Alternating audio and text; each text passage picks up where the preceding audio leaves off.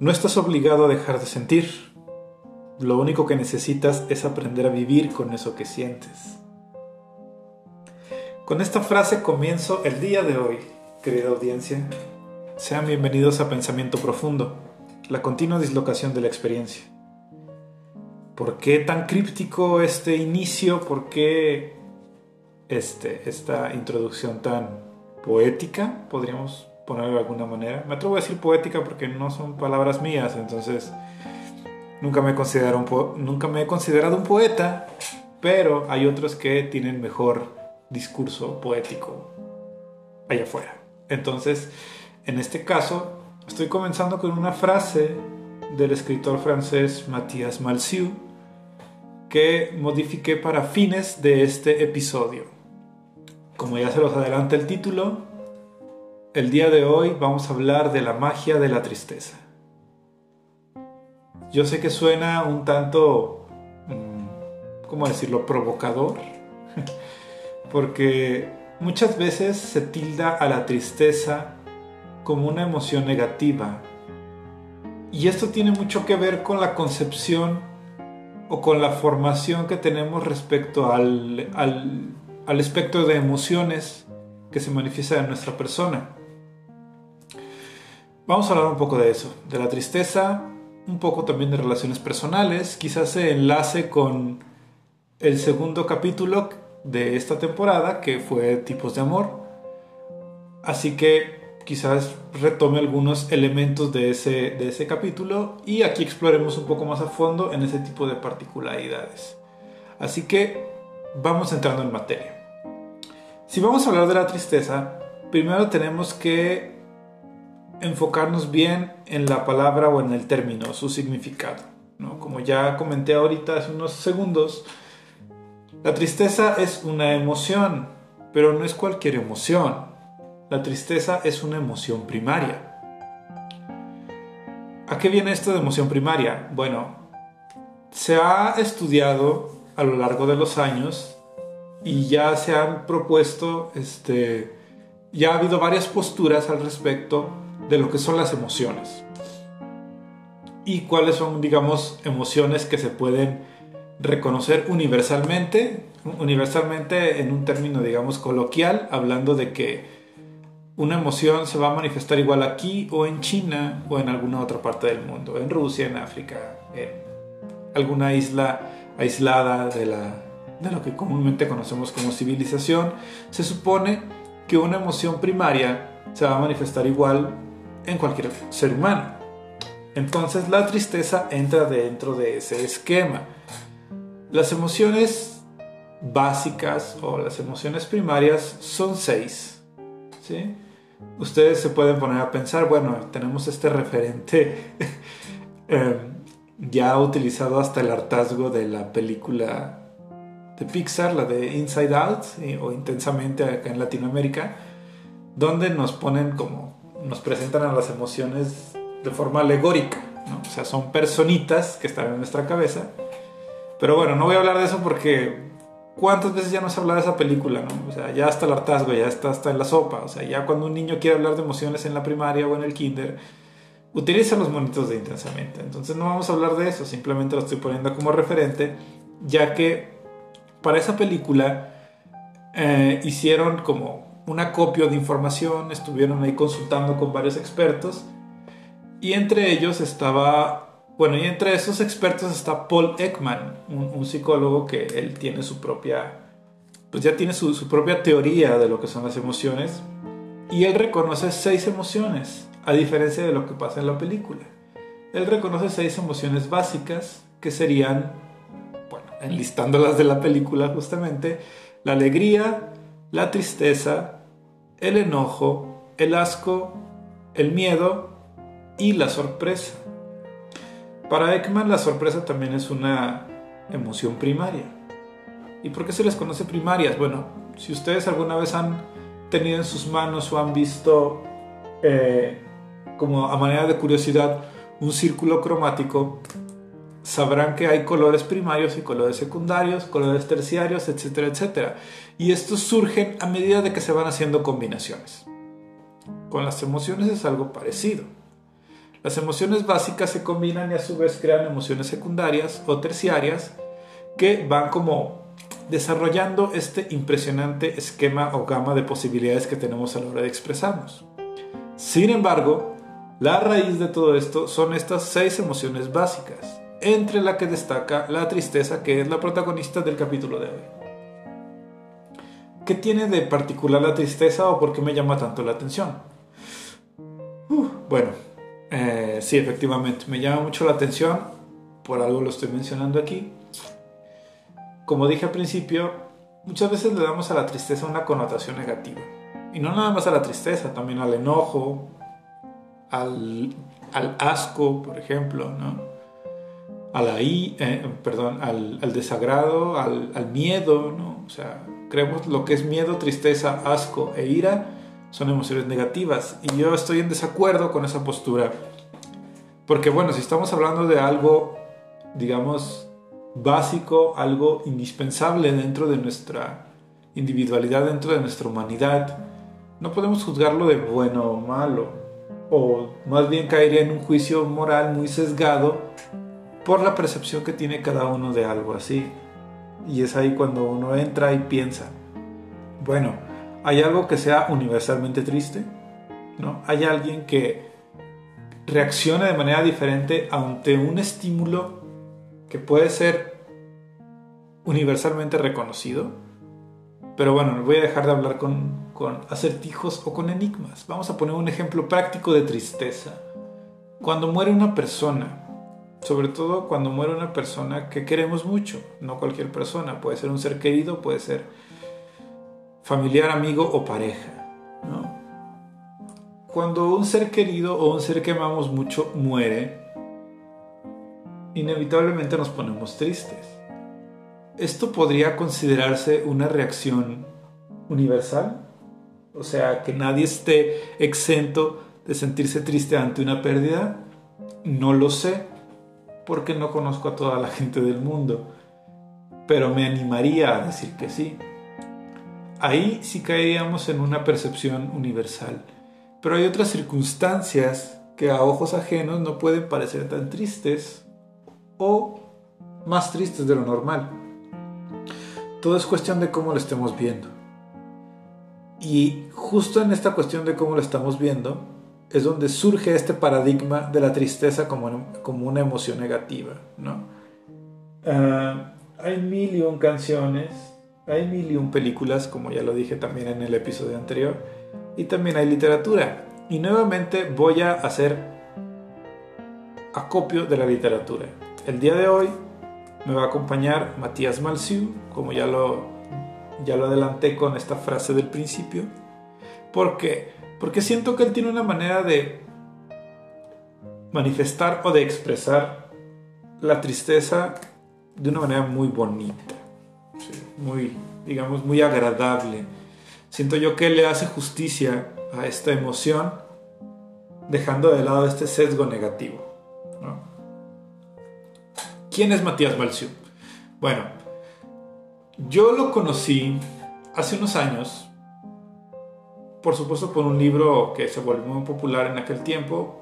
Estoy hablando de lustros, no estoy hablando de tanto tiempo atrás, como 100 años, como el brinco que di hace unos días, ¿no? Ahora es algo más reciente. Un libro de hace unos años llamado La mecánica del corazón. A, a tientas, el título puede sonar como muy cursi, puede sonar como deslavado, puede sonar como transitorio. Y sí, podemos destacar que es una literatura muy sencilla, es breve, ¿sí? es algo que puedes ir leyendo en un auto, en un autobús o mientras estás esperando en una fila. Es, un libro que no requiere mucha atención, vamos. la intención de su literatura no es descubrir el hilo negro ni hacer una creación trascendental. la finalidad de, a donde yo lo veo, es transmitir las emociones que él siente, o sea, tratar de plasmarlas lo mejor posible para que entiendan cómo se está sintiendo él. Este señor también es músico, tiene una banda llamada Dionisos que pega mucho allá en Francia, aquí no es tan conocida. Por supuesto, yo tampoco tenía idea, la conocí a partir de sumergirme en este libro. ¿no? El libro de la mecánica del corazón, como su nombre puede adelantarlo o uno puede llegar a intuirlo, justamente trata de, cuestiones amorosas, trata de, de cómo asimilamos o cómo abordamos el amor. ¿no? no voy a entrar en materia en esta parte porque, bueno, ya hablamos mucho de amor capítulos atrás. Me voy a enfocar en la parte triste, digamos, de la historia, ¿no?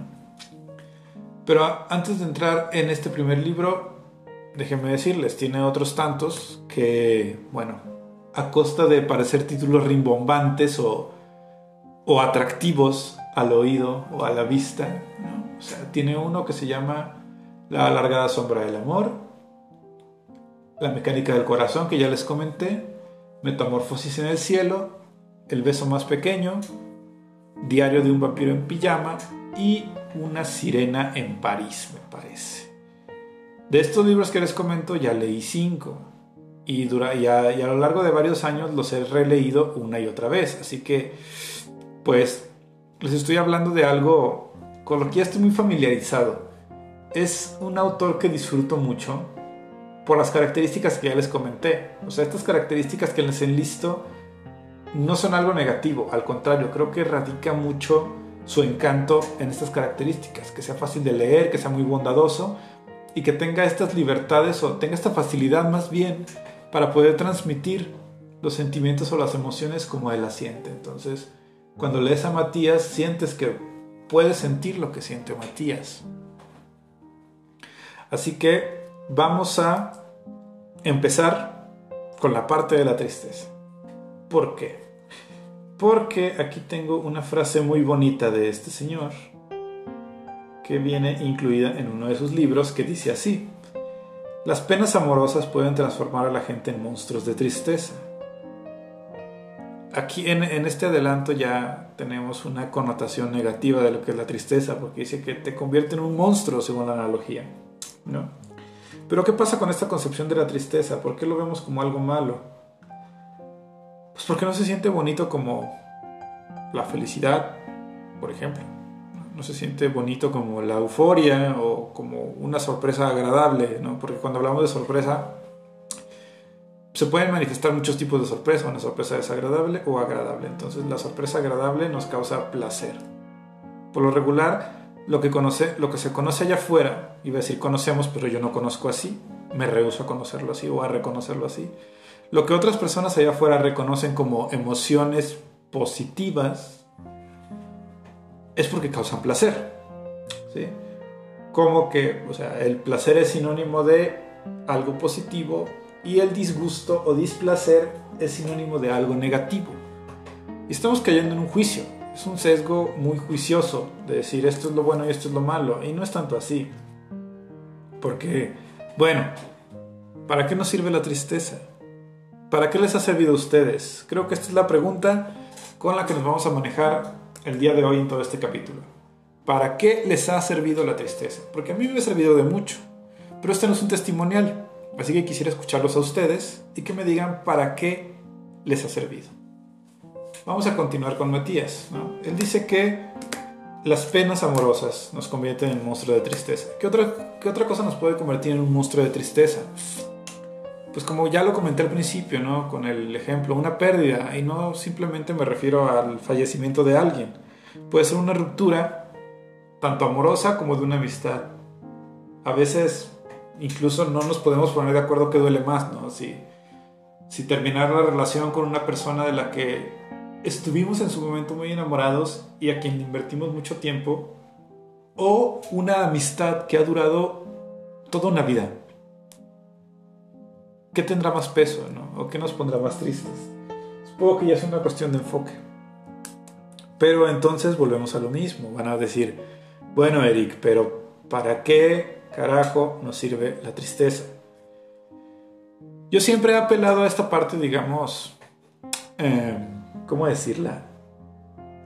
Instintiva, genética, natural de nuestra condición humana.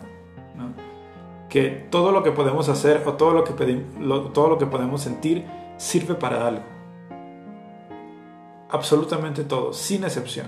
Si tú dices, bueno, o sea, tiene que haber alguna característica o manifestación en nuestro cuerpo que apele a cierta inutilidad, quizás sí la haya, pero es muy rara, es muy raro el caso. Aquí todo lo que tenemos nos sirve para algo, ¿no? La vista, el olfato, el tacto, los brazos, los pies, los dientes, la lengua, el raciocinio, las emociones, la percepción. Absolutamente todo tiene una, una finalidad muy específica. En ese sentido, la tristeza también debe de tenerla. ¿no? Y desde, un, desde una opinión personal, eh, basada también en algunas lecturas que ya he hecho en el pasado, no solamente de literatura de ocio, sino literatura académica, tiene una utilidad a la hora de abordar un duelo, por ejemplo. Tiene utilidad a la hora de abordar una situación complicada, ¿sí? Porque al fin y al cabo la emoción es, es la reacción ante determinado estímulo o ante determinada circunstancia. Pónganse a pensar qué pasaría si reaccionamos completamente, digamos, estoicos o fríos o frugales ante una ruptura, no porque querramos hacernos los fuertes, no, o sea, estoy hablando en un sentido natural de la palabra. Imagínate que te despiden de tu trabajo, del trabajo soñado, o que eh, tu patrimonio se viene abajo, o que la persona que más quieres en tu vida se va de tu vida, y tú no puedes sentir tristeza. Yo, sé que es complicado, ¿no? Es, muy complicado imaginarlo, pero vamos a tratar de imaginarlo, ¿no? Imagínate un lienzo o imagínate una biblioteca donde tienes archivadas todas tus emociones. Y te sacan lo que es la tristeza. Y solamente te quedan las demás para expresar el cómo te sientes ante esta pérdida, ante este duelo, ante esta ruptura. Y entonces revisamos la biblioteca de emociones, pero no hay tristeza. ¿Cómo nos vamos a sentir? ¿Nos vamos a sentir felices? No creo que sea lo adecuado. ¿Vamos a sentir asco por lo que está pasando? Puede ser, pero ¿hasta qué punto podría parecer detestable de nuestra parte sentir asco? ¿no? ¿Nos vamos a enojar? Sí, también nos vamos a enojar, pero dense cuenta cuántas veces la ira nos ha causado problemas por confundirla con otra emoción. Y reaccionamos de forma violenta justamente no encaja, ¿sí? Es como poner, es como un rompecabezas donde queremos poner una pieza que no encaja. Si no podemos reaccionar de acuerdo a esta emoción básica, la reacción que vamos a tener va a tener un efecto contraproducente en todo lo que sigue más adelante. Siento yo que ahí radica la, la utilidad de la tristeza. Pero bueno, ¿por qué elegí a Matías en este caso? En este libro que les comentaba, de la mecánica del corazón, la premisa es, la siguiente. Hay un chico que nace en el día más frío del mundo y cuando nace tiene el corazón congelado. Por supuesto estoy hablando de literatura fantástica, ¿eh? cabe hacer la aclaración. Nace con el corazón congelado y la partera, que también tiene algunos conocimientos ahí en, medicina fantástica, steampunk radical, le saca el corazón y se lo sustituye por un reloj cucú. El niño es abandonado y la señora decide cuidarlo dentro de una casa de asistencia que ella tiene donde tiene muchos niños huérfanos y abandonados.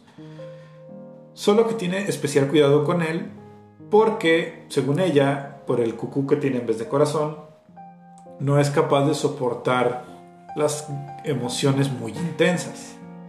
Y ella le advierte que si llega a enamorarse, probablemente su reloj cucú no lo soporte y reviente y explote y se muera. Entonces, él, aún a costa de esta advertencia, se enamora y conoce una chica que él decide perseguir por medio continente para poder tener una historia de amor con ella. ¿No? les voy a destripar el libro porque, bueno, si quieren leerlo, ahí está. Es muy fácil conseguirlo, es un libro muy popular. Pero les eh, les doy una alerta de spoiler, el final no es bonito. e, e, el, final termina con un, con un desazón o con un sinsabor. ¿Dónde radica esta verdadera tristeza? Es más, vamos a hacer una alerta de spoiler. A partir de este momento, si no quieres que te que te cuente o que te cuenten cómo es el final del libro, no escuches a partir de este minuto. ¿Va? Ok. Ahora, vamos a entrar un poco en materia en el libro. Eh, digamos que la situación de tristeza radica en este muchacho porque él decide aventurarse a amar a una persona, aún con estas advertencias detrás. Y cuando lo hace se da cuenta de que vale la pena morirse por sentir eso. Es como una manifestación poética de que vale la pena vivir. Eh, no sé si alguna vez en un capítulo anterior lo llegué a, comentar. Me parece que sí. Voy a, voy a volverlo a mencionar aquí a manera de actualización o para refrescar la memoria o para aquellos que apenas me estén escuchando. Bienvenidos sean con esto, ¿no? Hay una filosofía de vida llamada, o más bien, este, depositada dentro de la frase carpe diem. Que carpe diem solemos traducirlo como aprovecha el día. El detalle con esta frase, me parece que es de la Grecia clásica, es que queda sesgado su alcance al solo dejarlo en aprovecha el día. La filosofía que gira en torno a, a esta acepción o esta frase refiere más bien a amar las, las decisiones osadas. Habla de que tenemos que atrevernos para de verdad disfrutar o gozar con lo que se está viviendo. Y esta frase muchas veces la enlazan o la llevan de la mano con el amor fati, ¿sí? que amor fati se traduce literalmente como amar el destino. Esto es amar las consecuencias u honrar las consecuencias de lo que estás haciendo o de lo que hiciste, invariablemente de cómo resulte. Yo sé que suena muy sencillo y que quizá en la práctica sea complicado, pero vamos a detenernos a pensar un poco. En esta historia, este muchacho cruza media Europa para encontrar a la, mujer de la que se enamoró. Eh, resulta que su amor es correspondido y empiezan a tener una relación muy bonita. Después de eso, eh, después de, eh, con algunas peripecias, algunos tropiezos, eh, llegan a tener ahí este, unos problemas y se distancian. Porque esta chica llega a creer que el protagonista de la historia, que se llama Jack, fallece, ¿no? Y entonces él decide esconderse. Y pasado el tiempo, pues empieza a sentir la ausencia de, del amor de su vida y decide volver haciéndole saber que pues durante todo ese tiempo no estuvo muerto. Pero ella, si bien le alegra el que esté vivo, no soporta la idea de que le hayan mentido de esa manera y le dice, ¿sabes qué? Yo no puedo con esto, nos vemos, no me vuelvas a buscar nunca, ¿no? Y se queda vestido y alborotado el muchacho y nunca más vuelve a ver a esta chica. Y es cuando él se convierte en este monstruo de tristeza, ¿no? Porque porque le embarga la pena amorosa de no poder estar con la mujer de su vida. Después de eso, digamos que Jack toma una postura de una especie de heraldo que se dedica a aliviar las penas de los demás, ¿no? Se convierte en un monstruo de tristeza, lo embarga la pena y se convierte en una alegoría de la pena, de la tristeza. Digamos que es la tristeza personificada. Y con esta etiqueta a cuestas acompaña a otras personas en sus duelos y los ayuda a que esta emoción fluya y puedan salir adelante como a él le habría gustado salir adelante en ese momento. ¿Y a qué viene a cuento esta parte de, del final del libro o de la conclusión del libro con esta filosofía de Carpe Diem o Amor Fati? Que efectivamente, ¿no? Lo que hizo Jack en, este, en esta aventura o en estas peripecias fue aceptar el hecho de que, si bien ya no iba a estar con el amor de su vida, eh, si bien las circunstancias se, digamos, torcieron en su contra, él fue osado y se atrevió a ir más allá para poder vivir aquello que quería vivir, aquello que quería sentir. Vamos a dar por finalizado aquí el spoiler, ya no vamos a hablar de, de los detalles del libro. Entonces estamos hablando de que requerimos cierta osadía, cierta valentía para poder afrontar las circunstancias. Pero entonces cuando las cosas a veces no salen como uno quiere que salgan, es cuando se presenta esta tristeza. Nos pone mal el hecho de que aquello que queríamos no lo podemos tener. Qué triste, ¿no? Se acaba nuestra relación. Qué triste fue decirnos adiós, dice la canción, ¿no? Pero de verdad es así de triste. O hay, o hay tristezas más grandes que otras. Yo sé que, la, yo sé que la pregunta suena obvia, pero lo pregunto a propósito, porque vamos a reflexionar en ese sentido. ¿Se puede comparar la tristeza de una ruptura amorosa con la tristeza que puede generar la pérdida de un ser querido? O sea, con la muerte de alguien. Yo me atrevo a decir que sí, pero volvemos a la parte de la percepción. Cada quien tiene su propio esquema de tristezas, por ponerlo de alguna manera.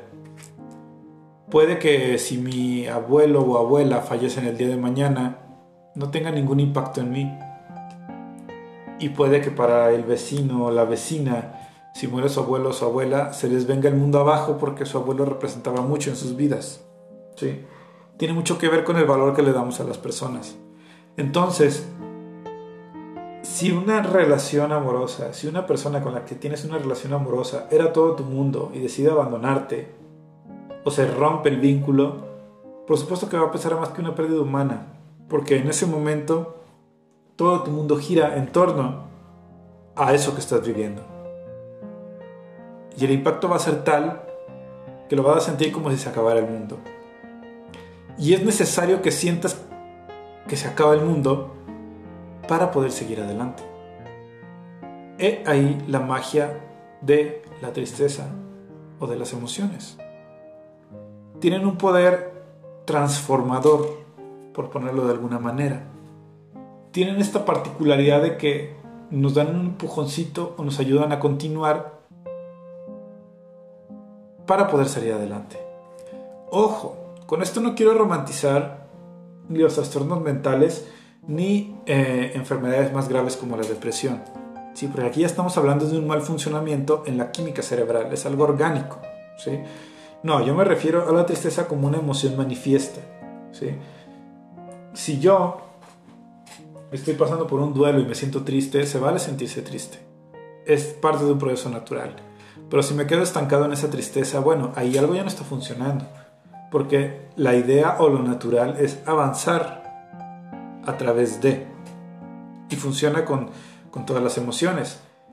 El detalle, eh, el detalle que quiero destacar aquí, o que radica en esta situación, es que cuando uno está movido por la emoción llega a tomar decisiones muy estúpidas, o llega a tomar decisiones inconscientes. ¿no? Creo que es incorrecto llamarlo estúpido porque, bueno, para mí puede parecerlo así, pero para otras personas no. Más bien son decisiones inconscientes o irracionales que están basadas en este impulso. Podríamos considerar casi instintivo. Entonces, siendo así, la tristeza no, más bien solamente, no solamente la tristeza tendría una connotación negativa, también la tendría la alegría o el júbilo. Y este ejemplo lo pongo mucho en terapia y quizás también a ustedes les pueda servir. Vamos a imaginarlo de esta manera volviendo a la parte de, las relaciones personales. Acabo de tener una ruptura o una pelea con mi pareja y yo me siento muy triste, me siento solo, me siento sola y no sé qué hacer con esta soledad. Entonces una persona que me estuvo rondando ahí durante un tiempo, puede ser una expareja o puede ser alguien que, que ya esté presente en mi vida, aprovecha, digamos, esta vulnerabilidad y me busca. Y me dice, vamos a tomarnos algo, vamos a, a pasar la tarde, la noche juntos. Y uno en esta vulnerabilidad puede llegar a aceptar si no se reconoce vulnerable, si no se reconoce en una situación de tristeza. Y a causa de esta emoción, uno va a decir, ok, va, voy a hacer esto que en circunstancias normales no haría, pero lo voy a hacer porque me siento así. Puedes decir, ah, entonces la tristeza sí es mala porque nos hace cometer ese tipo de actos. Pero no nada más la tristeza. Vamos a poner el ejemplo Ahora con la alegría.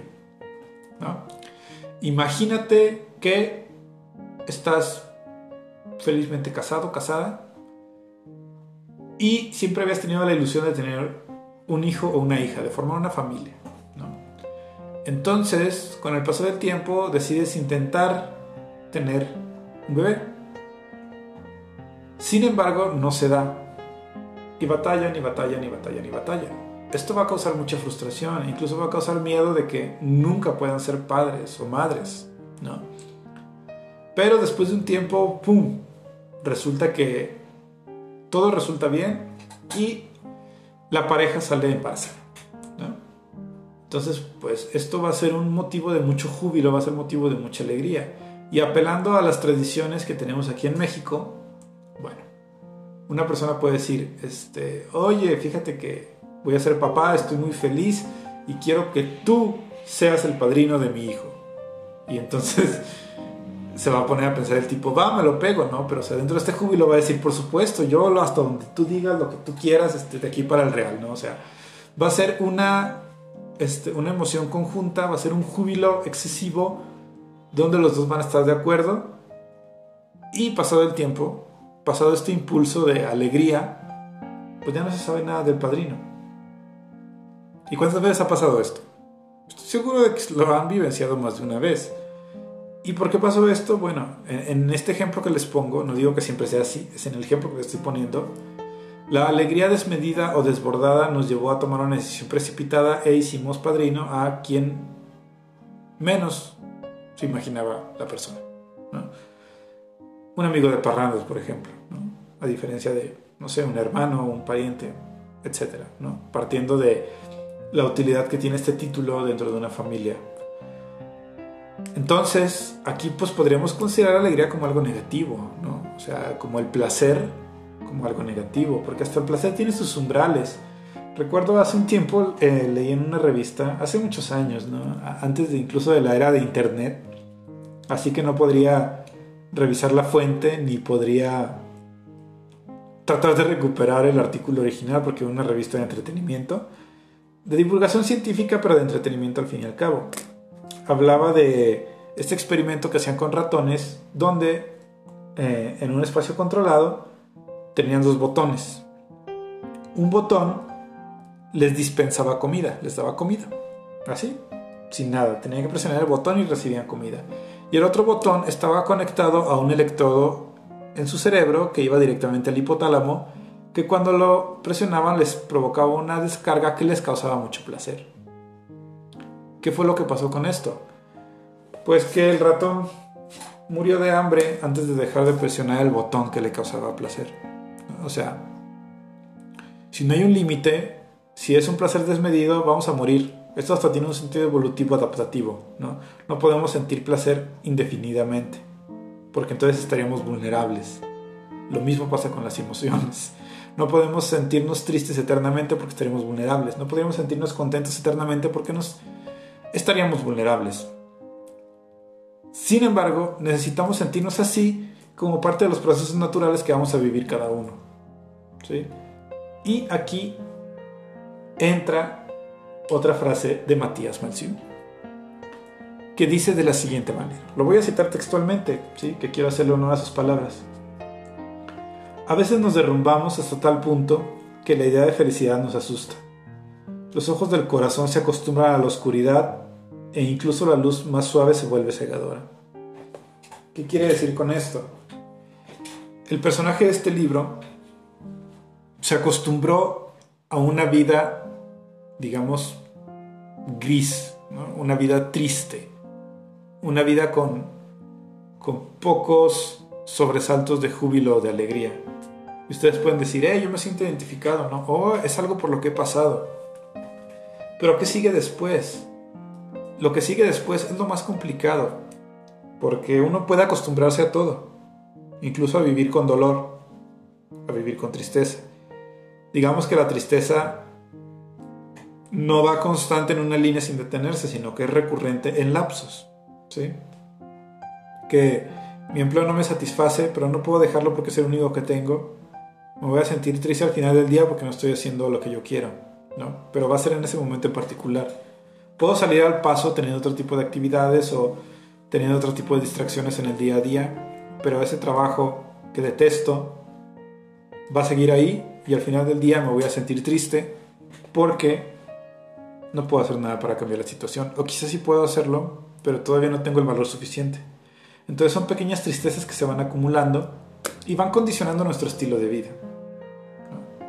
Entonces cuando llega la idea de felicidad nos asusta. ¿Por qué nos asusta? Porque no hay un antecedente de cómo se tiene que vivir eso. ¿sí? Y muchas veces pasa que entonces cuando tenemos un ápice, una pizca de un estilo de vida distinto a que ya estamos acostumbrados, nos, nos descarrilamos o perdemos el piso porque no sabemos cómo actuar ante eso. ¿Y quién puede señalarnos o juzgarnos por no saber cómo actuar en ese tipo de circunstancias? La verdad es que eso es muy atrevido y es muy complicado porque nadie nos dice cómo vivir. Y aunque haya 40.000 libros allá afuera de cómo vivir la vida o cómo ser feliz o cómo manejar las emociones, cada uno va a tener un esquema propio para poder armar esta estructura. Y ya traemos un bagaje detrás impresionante que es el que nos va a ayudar a formar este, este andamio de emociones, ¿no? Cómo nos criaron en, la en, una familia, ¿no? O sea, si hubo una familia, si no hubo una familia, cómo está la estructura de esta familia, ¿no? En qué entorno nos desarrollamos, si era un entorno agradable, violento, de carencias, de opulencia, si tuvimos acceso a lo básico, si tuvimos acceso a educación, etcétera, ¿no? O sea, todas estas cosas van a marcar una pauta de cómo vamos a sentir o cómo vamos a manifestar las emociones. Y ahí entra ya nuestro juicio cuando somos adultos. Y entonces nuestro juicio nos dice, yo he vivido en, en, constante tristeza o he vivido en constante frustración durante 15 años. Se presenta una oportunidad para vivir mejor o para ser para estar más feliz en ese momento y no la acepto o incluso saboteo mi rendimiento para no obtener esa oportunidad de felicidad. ¿Y por qué pasa eso? Porque nos paraliza el miedo. ¿no? Dice Matías Malciu también, viajo sobre los raíles de mi propio miedo. ¿no? Pareciera que no podemos detenernos o no podemos detener este impulso que nos impide vivir mejor. Es como estar a la expectativa de que todo muy lindo, todo muy tranquilo, todo muy bonito, pero siento que en cualquier momento va a llegar un golpe de quién sabe dónde. ¿Y por qué tendría que ser así? No tiene por qué ser así. Sin embargo, el hecho de que yo se los diga no lo va a decretar. O sea, no, no significa que con esto ustedes ya van a cambiar su esquema de pensamiento y wow, Eric, muchas gracias. Muchas gracias por poner en evidencia lo evidente. O sea, por supuesto que con estas palabras no trato de descubrir el hilo negro estoy poniendo un poco de contexto y sobre todo estoy justificando el hecho de que se vale sentirse así. No tendría por qué señalarnos y decirnos, no, no tengas miedo, o no es esto y que lo otro y que... O sea, ¿por qué nos impiden el sentir o por qué limitan el sentir? No tiene por qué ser así. Al contrario, a lo que yo voy es siéntanlo. Recuerdo también hace unos años vi una serie una serie de televisión muy padre de, un canal mexicano, del canal 11, donde vi una terapia grupal y uno de los personajes, dentro de su duelo, suelta una frase que a mí me encanta y, y yo, yo lo utilizo cada vez que puedo. El paciente decía que dentro de su duelo, o sea, dejó atrás las ataduras, dejó atrás este, sus pensamientos, digamos, aprensivos y se puso a llorar como se ponen a parir. ¿no? Cuando yo escuché eso dije, cierto, ¿no? O sea, si uno va a sentir algo, hay que sentirlo lo mejor que puedas. Hay que dejar que fluya lo más natural posible, ¿no? Si vas a estar triste, siéntete, siéntete triste. Permítete sentirlo primero que nada. ¿eh? Creo yo que eso es lo, ese es el primer paso. Primero reconocerlo. Reconocer la emoción. Muchas veces en este paso ya nos estancamos bastante. Porque no tenemos como mucha concepción de lo que, o mucha idea de qué estoy sintiendo, ¿no? Y a veces puedo decir estoy enojado y en realidad lo que siento es miedo o tristeza, ¿no? Entonces si te sientes triste, no estás obligado a, eso, ¿no? Como lo dije al principio, uno no está obligado a dejar de sentir tristeza en este caso. Lo que tienes que hacer es aprender a vivir con ello, o sea, dejar que fluya, decirse a uno mismo, ok, estoy triste, o sea, esta situación me pone muy triste. ¿Qué sigue ahora? ¿Llorar? Lloro. Hacer una remembranza de aquello que me hacía feliz y ahora con su ausencia me pone triste. Haz esa remembranza. Tratar de distraerme, trata de distraerte. Mm, llorar otra vez, llora de nuevo. Yo no veo ningún inconveniente en seguir estos pasos por cuenta propia porque pues nadie nos dice cómo sentir o cómo no sentir. O sea, prohibido. Prohibido el que, el que alguien más intente imponernos una forma de sentir. ¿Qué pasa entonces? Que después la propia conciencia o el sentimiento, que también como ya lo llegué a comentar en un capítulo anterior, el sentimiento ya es algo más consciente, ya es una emoción moldeada a partir de la conciencia que nos permite actuar de forma más racional o más consciente. ¿sí? ¿Qué pasa entonces? Entiendo lo que es la tristeza, ¿no? Entiendo que la persona falleció, ¿no? Esa persona que consideraba todo mi mundo se fue y ahora yo estoy aquí tratando de funcionar en el mundo que, que se quedó junto conmigo. Y puedo decir para mis adentros, es que ya no le encuentro ningún sentido o no veo manera en que esto pueda funcionar. Y vuelvo a lo mismo, se vale sentirse así, ¿no? Pero mientras estás sintiendo así, tienes que ir reconociendo este nuevo mundo en el que estás inmerso. Siento yo que este tipo de procesos o duelos lo que hacen es amoldar nuestra percepción de las cosas, crearnos una nueva visión o una nueva versión de lo que ya se está viviendo. Y entonces démonos cuenta del cambio constante en el que estamos inmersos. El escenario que estamos viendo ahorita no va a ser el mismo que vamos a ver mañana. Y quizás pasado mañana estemos en un mundo completamente nuevo. ¿Por qué digo esto? Porque en el momento en el que decidí estar con una persona, por poner un ejemplo otra vez, el mundo se va transformando en torno a esa persona. Y cuando paso por un aparador, digo, esto le podría gustar a esta persona, ¿no? O cuando estoy escuchando una canción, pienso en esa persona. Cuando esa persona está conmigo, no puedo dejar de verla, ¿no? Y entonces la persona desaparece y todas las demás cosas, todo, esta, toda esta carga simbólica se queda ahí, ¿no? Y o la derrumbamos o se va derrumbando con, con el paso del tiempo. Y entonces cuando ya se erosionó todo este recuerdo, queda un mundo completamente distinto que no alcanzamos a reconocer. Y como no lo reconocemos, no nos sentimos cómodos en él. Y es ahí donde entra, este, donde entra esta emoción, ¿no? Donde entra esta angustia, miedo, tristeza de decir, ah, caray, ¿qué estoy haciendo aquí? ¿Quién soy? ¿O para dónde voy? Pero creo yo que esas no son las preguntas adecuadas.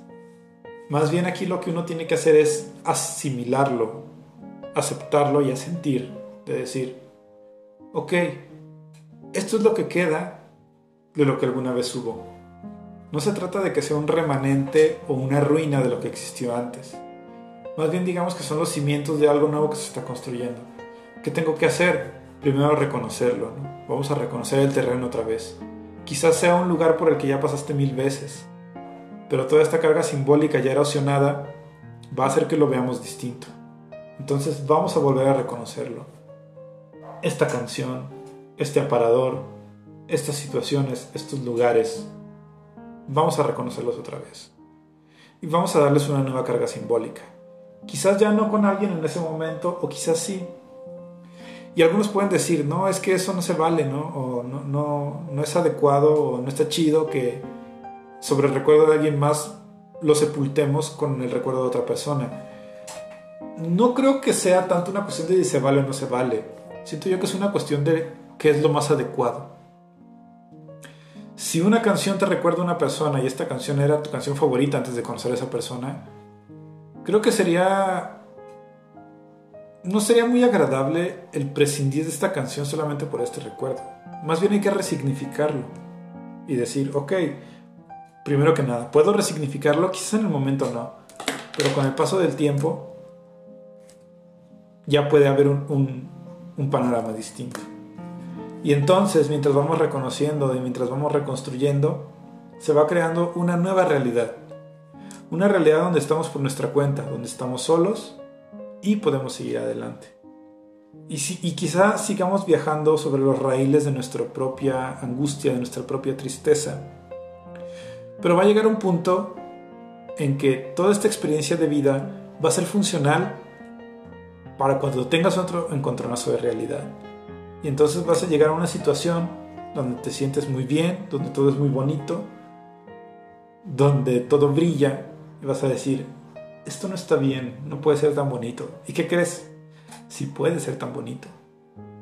Incluso a veces tomamos esta postura de mártir o de víctima de decir, es que merezco este sufrimiento, merezco sentirme así. Y no lo creo tampoco. Me atrevo a decirme adelante a decir que no hay por qué castigarnos tanto. Ya nuestro cerebro está haciendo su trabajo haciéndote sentir triste. Deja que siga haciendo su trabajo y tú enfócate en lo que tienes allá afuera, ¿no? En interactuar con el entorno, en reconocer que estos impulsos, estos estímulos siguen allá afuera, que el día de mañana te vas a volver a sentir triste, que pasado mañana quizá también, y dentro de tres días vas a estar contento. Y que de nuevo pueda volver la tristeza, porque ¿qué crees? Es parte de nosotros, es parte de nuestra humanidad. ¿Sí? Entonces reconozcamos esa magia que surge a partir de esta emoción, porque nos ayuda a evolucionar en los procesos, nos ayuda a evolucionar como individuos y nos ayuda a afrontar una nueva realidad que se presenta ante nuestros ojos. Porque si hay una bondad muy grande que tenemos los seres humanos, es esta capacidad de adaptarnos, esta flexibilidad, esta naturaleza de cambio. Y es algo que tenemos que aprovechar, porque estamos en un mundo de constante cambio y somos criaturas muy, muy, muy cambiantes. Así que salgamos al mundo y vayamos a vivirlo. Muy bien, ¿y qué les pareció? Espero que el tema de hoy les haya gustado. A mí en lo particular me gusta mucho hablar de esta cuestión de las emociones, porque es un tema que nunca se acaba y como bien lo comenté, es algo que constantemente nos da muchas lecciones. Así que vamos a estar hablando de esto muy seguido y incluso creo que ya tengo ahí una idea para el siguiente capítulo con el que vamos a cerrar esta primera temporada. Así que los invito a que estén al tanto. ¿sí? Dentro de 15 días tendremos el final de temporada de Pensamiento Profundo para pues, el próximo año empezar con más fuerza y con nuevos capítulos. Les recuerdo que estoy en redes sociales. Les agradecería mucho si le dan like, si me siguen. En Facebook estoy como Pensamiento Profundo. Instagram como Pensamiento Profundo de GO. Eh, bueno, me pueden encontrar aquí en Spotify y también les adelanto que ya, ya subimos el podcast también a Google Podcast por si quieren este, también acompañarnos desde esa plataforma. Son bienvenidos. Les vamos a dejar los links ahí directamente. Eh, y pues compártanlo con sus conocidos, con sus amigos, con su familia. ¿sí? De verdad que se los agradecería mucho y me sentiría muy halagado de que me estén escuchando. Les reitero mi nombre, yo soy Eric Falconi, estamos en Pensamiento Profundo, la continua dislocación de la experiencia. Espero que tengan un excelente día y cuídense mucho. Hasta luego.